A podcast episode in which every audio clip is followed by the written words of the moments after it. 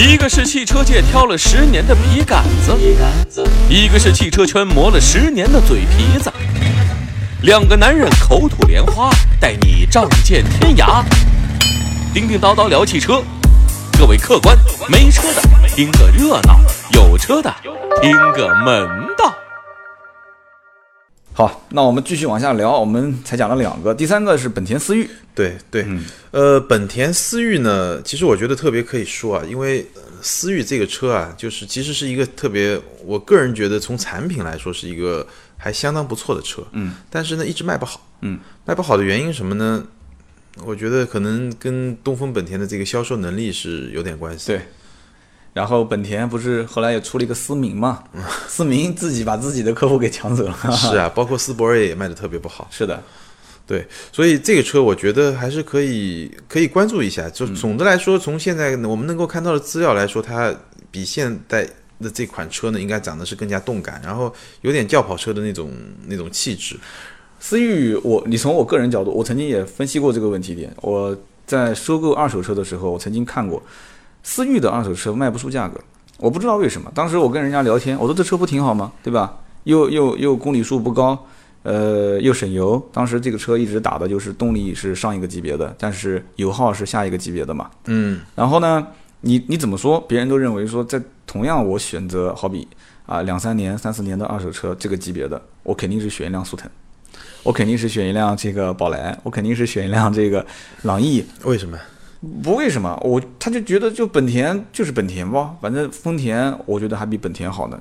就是很多人他其实不理解本田它到底价值在什么地方。嗯，这就是现在为什么本田新款的思域一直啊常年都到后面越卖越差，越卖越差。以前开始卖的还蛮好的，因为它刚上市，上一代其实卖的挺好的。它刚上市，大家没有见过，一看哎确实很运动很动感，然后一听说媒体一宣传说油耗很省。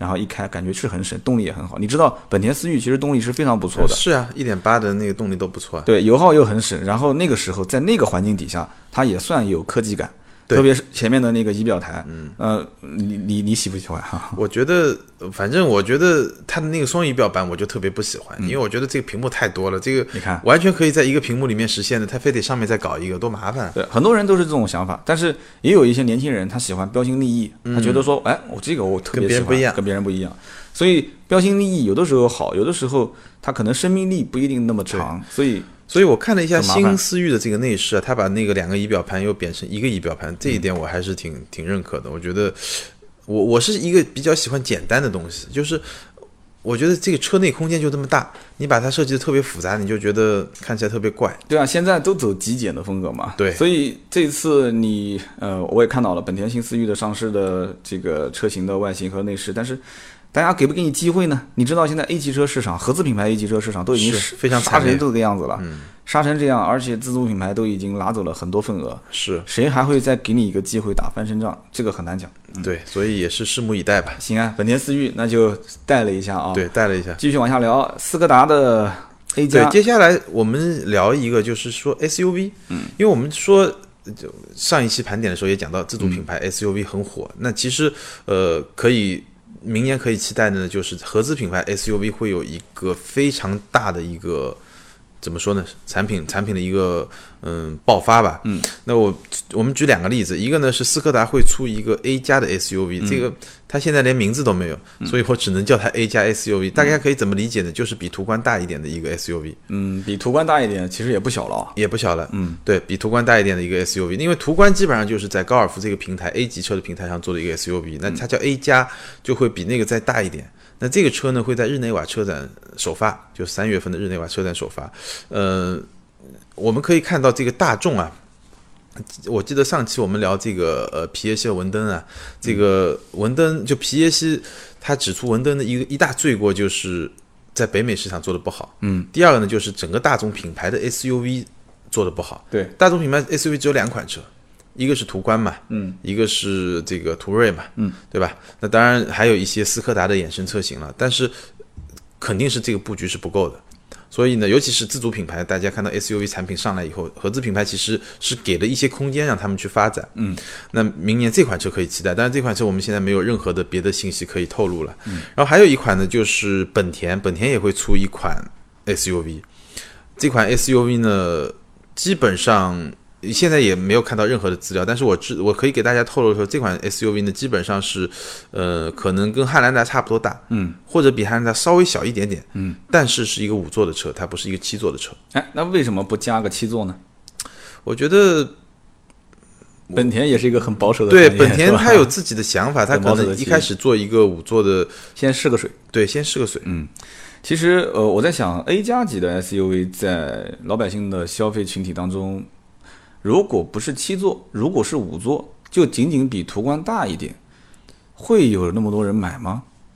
它切的是什么样的一个市场呢？呃，我觉得，呃我觉得它不应该这样子吧市场应该是，我觉得这款车最后出来，我随便猜啊，因为车都没看到，这个确实有点瞎说啊。嗯，我感觉上它的价格可能会跟途观差不多，嗯，那途观差不多，途观因为它是斯柯达嘛。把途观的，呃，啊然后呢，然后呢，就是说。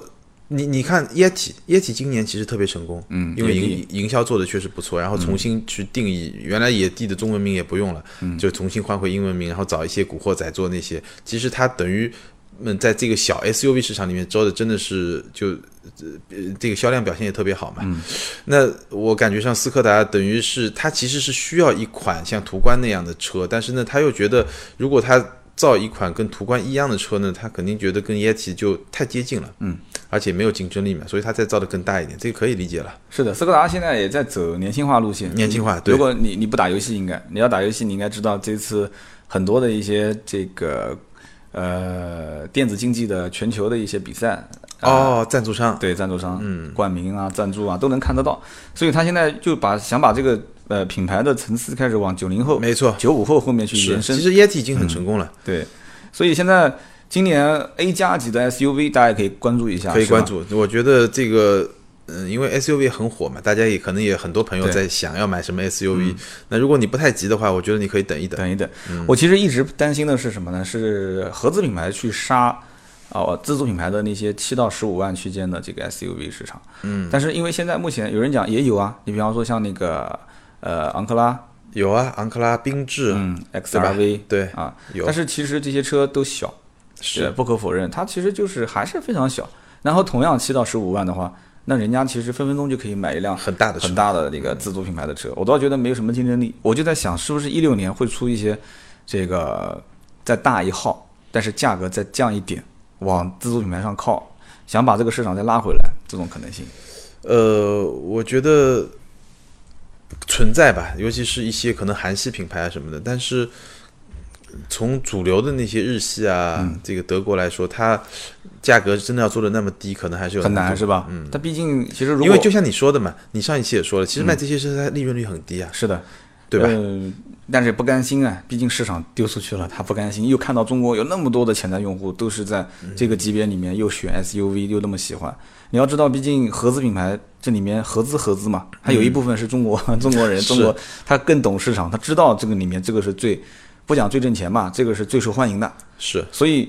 你起码，嗯，叫好和叫座这两件事情，你得先整一个出来嘛。你总不能现在目前大家都在等啊。其实可以看到已经在做了嘛，就像昂克拉啊，然后像什么刚才我们说的那个 XRV 啊，什么缤智啊，什么其实其实已经有一些，对。但是我觉得就如果要在性价比和空间配置上直接把自主品牌打趴下，很难。这个很难。你别说说打自主品牌了，我有一期聊那个本田 XRV 的时候，我说他是买了一辆顶配嘛，我说这个车一起上路将近十七八万，对，我说为什么这个人就要买一辆 XRV 的顶配，不去买一辆本田 CRV 的低配呢？是啊，就我始终没想。通，很难理解。但是其实这个人他不懂，他他就觉得说，哎，这车大小正合适，自己能开开，老婆能开开。嗯，你买个 CRV 那么大，我又不是出去运个货、驮个东什么东西，日常代步而已嘛。嗯，他对这个没有任何的概念啊，所以嗯，他不可能去理解这个里面的区别。那呃，再往下聊，我们聊，比方说对，我们聊一些好玩的车，小小众一点的，对小众一点的。其实，嗯，对于喜欢驾驶的人来说，我觉得明年有一些特别好玩的车，比如说这个雪佛兰是一个大年，雪佛兰会把科迈罗，科迈罗就是野马的竞争对手嘛，是的，野马竞争对手，然后会把它的超级跑车科尔维特都引进来。但我其实个人最期待的，就是在所有这个呃明年的车型里面最期待的一款车就是马自达的 MX 五、这款车。就真的是我我会把它定义为是这个驾驶者之车，就是我们买得起的驾驶者之车。嗯，基本上虽然价格没出来吧，我估计也就二十来万，应该是嗯就是入门价可能就二十五万左右吧。嗯也许会稍微再贵一点。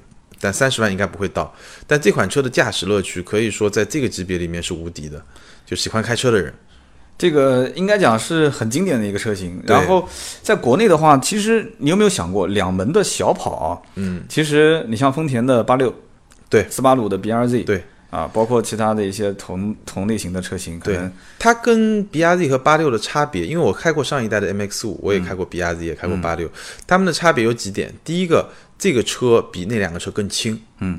第二个，这个车是两座的，嗯。第三，这个车是一个敞篷车，对就你肯定更装逼嘛。啊，对，然后这个车的重心也会更低，嗯，对，所以它的就它是一个非常特别的一个驾驶感受。因为我有一次是在天马山开的这个车，嗯就你在赛道上开这车就跟开卡丁车一样。哦，很低，重心极低，然后呢转向非常快，然后呢它反正就是油门的响应啊各方面就是会。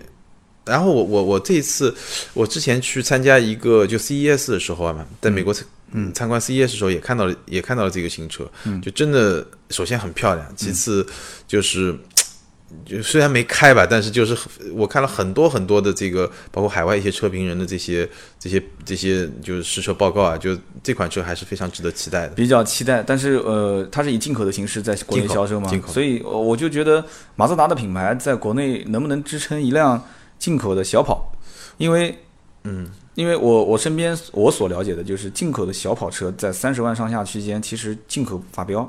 嗯在国内销售还是非常不错的。我跟法标的总经理关系不错，嗯就是南京的经销商啊。啊，我跟法标的总经理聊天的时候，他说：“他说兄弟，这么跟你讲吧，呃，我其实压力并不大。嗯虽然现在外面可能 BBA 说销量跑得非常好，他说你要知道，其实你你自己去细算一下，在二三十万这个级别当中，买一辆啊小敞篷，嗯。买一辆小跑车，其实你绕一圈看看，其实很多人还是回归到这个进口标志，嗯，对吧？这个 4S 店里面去选这个车，嗯，他们的这个切分的这个细的市场是非常非常直接和垂直的。是啊所以这个 MX 五在马自达这个品牌里面，能不能能不能去生根发芽？就是老百姓对马自达的这个理念啊，就马自达一直在我印象中是一个工科男。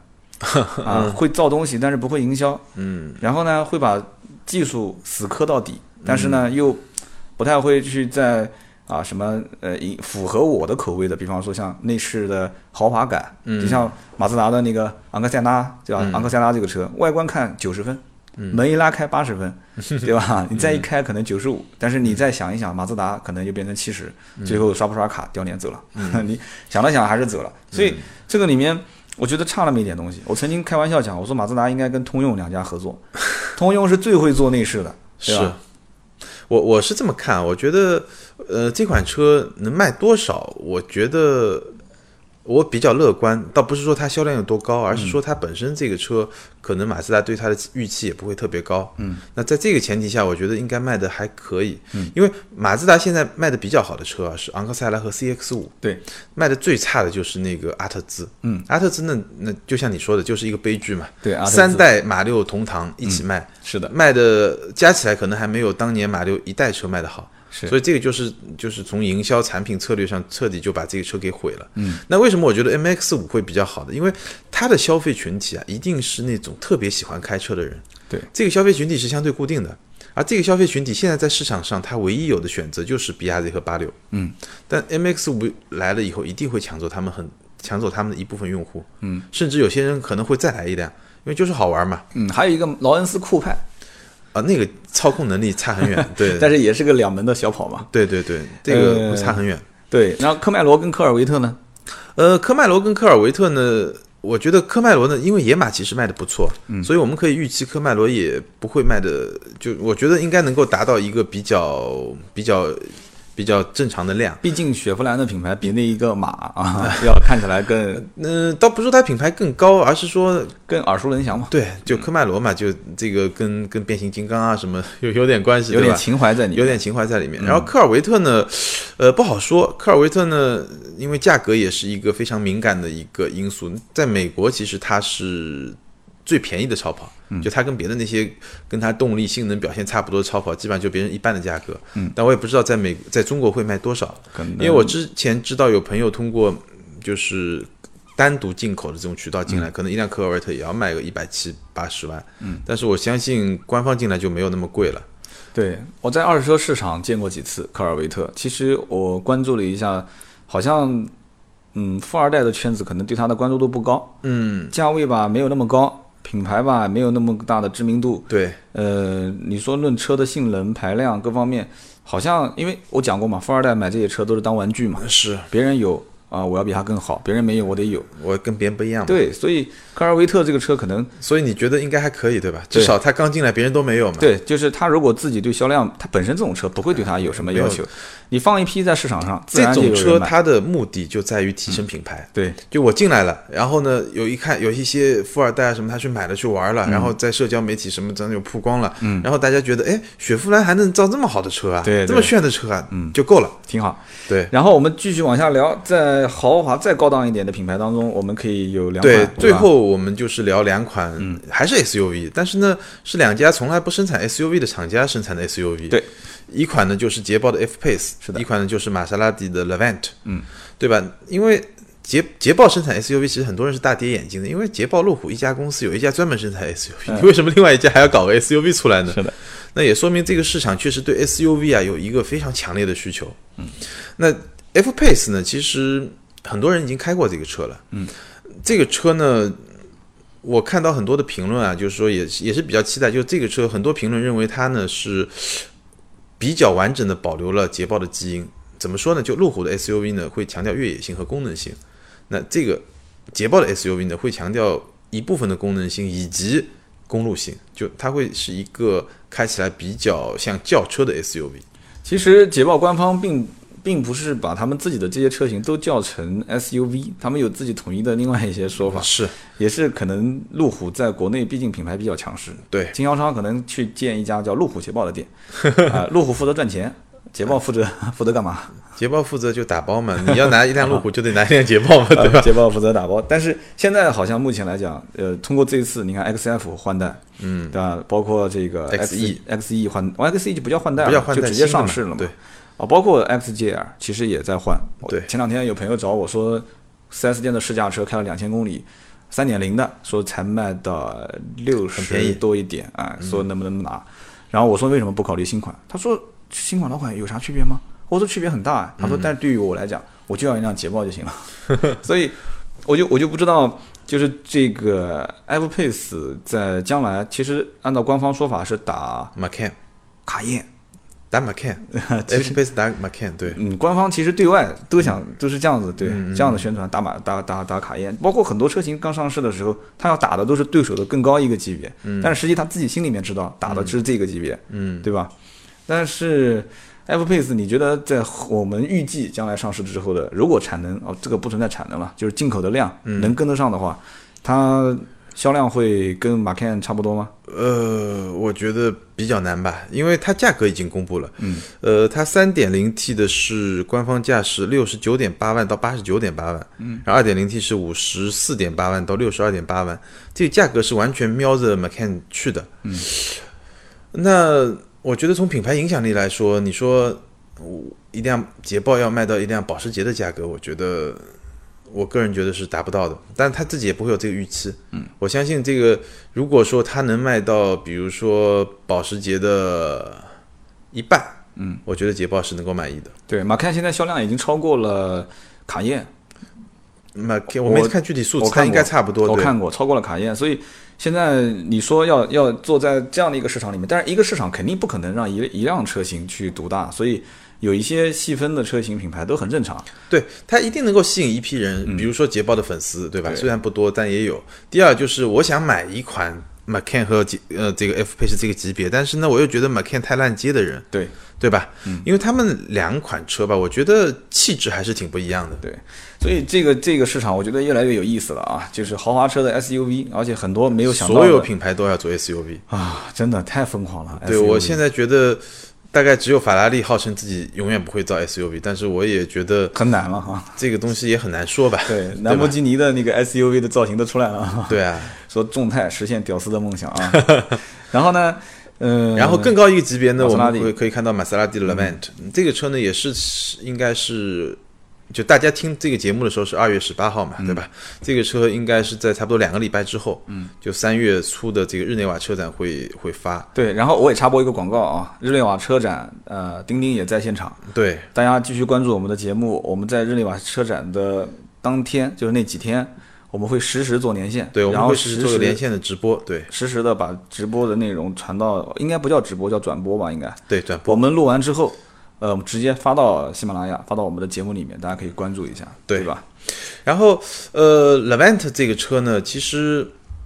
嗯，我们看到了很多谍照，包括说它之前在路试的一些照片。那最后的定型照呢，其实只、呃、可能外部比较少的人看到，但是这个车我觉得长得还是挺漂亮的，就是基本上会继承了这个玛莎拉蒂一贯给大家的这么一种印象，就是 颜值控，颜值控，颜值控对。然后呃，我可以给大家透露一下，这个嗯消息基本靠谱，但是我也不能告诉你从哪儿来的，就基本上它的价格会比 Ghibli 贵百分之十左右，那是很劲爆的一个也就是一个一百万，我觉得起价可能就是一百万或者一百万出头的这么一个一一个概念。关键问题是，第一，这个车，嗯，就你估预估的这个价格，是不是真的能买得到？因为我很担心，到了经销商层面，到时候又得又得加价对，加个五万、十万，然后再等个半年。不，这个基本上我觉得就是一开始很有可能是要稍微加点钱，但是这个阶段持续多久，我们可以可以观察一下。第二个就是，其实我身边开玛莎拉蒂的人，嗯，有几位，有几位土豪朋友。然后呢，你比方说 GT 玛莎拉蒂 GT，但是给我的感觉就是，虽然里面也很豪华，你比方说 GT MC，它里面都是那种反毛皮的那个嗯。运动座椅、碳纤维的内饰，对，但是你一看那个中控台，我跟你讲个笑话，开 GTMC 的兄弟，他车上到现在为止，他都现在有了啊，他之前一直不知道怎么听歌，然后它 USB 它也没有，啥也没有，然后那个中控台也没导航，嗯，他不会用，不，这个就是你刚才说你最想要的那种豪华嘛，材质很好，别的就不重要，不需要那些数字化嘛。不是不是，他那个其实我也有，我我倒说，我有一个开法拉利的朋友，嗯。就 California，嗯，California 这车其实原来是玛莎拉蒂，嗯。这个车是就是他们当时研发嘛，最后研发到后面发现这个车就是成本太高了，嗯，研发的标准就是玛莎拉蒂这个品牌 hold 不住了，嗯，然后就直接变成了一个法拉利品牌的一个哦。California，、然后这个车呢，我那朋友他从来没用过导航，嗯，他这个导航没法用，就就就不是特别人性化嘛，嗯，因为当时我看不下去之后，我就跟他讲，我说你车上一定会有一个东西叫做 AUX，嗯，对，然后找到了，他说那怎么玩？我送了他一根线，我送了他一根五块钱的线，哇，他开心的不得了，从此天天就插在那个手机上听音乐了。就是说，呃，豪华品牌就特别像玛莎拉蒂，当时给我的第一印象就是这车外形颜值非常，嗯。非常厉害，但是坐进去之后。我也没觉得有什么太多的高档的东西，虽然我知道这个车性能一定很好，它四点七嘛，嗯。对吧？然后我也知道这车的一打火、排气的声浪各方面给人感觉这是一档一辆高档车，嗯，但是有一点点感觉，玛莎拉蒂造型你还发现有一点点跟跟马自达就总是感觉有点像走这个路线，虽然不应该这样的比啊，嗯。很多很多人也要喷我，但是你还发现外形肌肉感，外形很运动，流线，很流线，然后门一拉开坐进去一看，原来是这个样子，所以我当时就感觉就玛莎拉蒂如果出一辆 SUV 的车型。它的内饰能豪华到什么程度？因为这个车的内饰，我在网上也没看到有有有一些报道。嗯对，我的感觉基本上你可以往基地根上靠根。据总裁和吉布里，然后你去脑补一下，大概就知道它内饰是一个什么样的一个水平。肯定是一个，呃，总的来说，我觉得这是一个还是一个挺感性的品牌，因为它对于它的用户来说最核心的吸引力，首先长得好看，嗯，对吧？其次呢，内饰有那种比较传统的豪华感，就比如说你刚才说的那些跟数字相关的那些技术，可能在所有品牌里面不是特别领先的，对吧？但是这种比较传统的，比如说材质的皮啊，特别软啊，就那那种感觉是 OK 的，还是还是有的。然后还有一个呢，就是听觉，嗯，就是你刚才已经提到了，就它的那个排气管的声浪就就因为比如说它的三点零 T 是法拉利的工厂生产的嘛，就那种东西，我觉得是意大利跑车特别有特有的一种东西。就有些人买单为他为为他买单的，OK。你要是不喜欢，你要是想要那些那些东西的，那你可能也不会是他的用户。很多超跑的销售比较厉害的，一般都干两件事：第一，把客户带到车子面前，把大灯打开；嗯第二，上车不用给他开，嗯，踩两脚油门，对，踩两脚油门，对，他基本上就愿意坐下来跟你谈了。嗯是，对，很多人都是这样。你说真的试驾，嗯，大家都知道这车很快，驾驶感受非常不错。对，而且真的能把这个车的开推到一个比较极限水平的人，可能也很少。对，行啊，我们今天这期节目聊了将近一个小时啊，又聊了一个小时，五十多分钟，对。所以呢，我们今天也才推了一二三四五六啊六大类的车型，对啊。那么我们其实还有没聊的，包括英菲尼迪的 QX 三零，对包包括特斯拉，对特斯拉那个 Model X，其实我们我相信我们以后有机会专门聊一聊那个车。对，这那个车那个，车其实已经跳票好几次了。嗯，这个那个一这个穆斯克他也专门说，就因为技术太先进，所以老是要跳票。那个后面的两个那个门的对开启方式也式特别炫，哇，很炫，嗯。所以呢，有机会我们再聊，还有很多，而且。呃，我们如果要照顾到一些嗯想听一些终端的或者是一些平民家教的一些车型，呃，你可以留言啊，我们俩的微博，对，嗯，三刀的微博叫百车全说三刀，钉钉的微博是叫名车志钉钉。对然后我们会在评论下方看到你们的留言，也会在私信里面，你可以私信我们俩。对，你们想听什么车，我们有机会可以再拿一期节目我们也可以以后有机会专门做一个问答性质的一个一期特别节目，对对吧？想想办法怎么操作起来，把它连线这些都给玩起来。对或者我们就把朋友的一些微博，大家去关注我们微博嘛，对，把评论啊、私信啊发过来之后，我们可以专门做一期就回答你们的问题，没对吧错？。嗯，可以，今天这期节目呢，我们就聊到这里，我们下期节目呢接着聊。好，大家再见。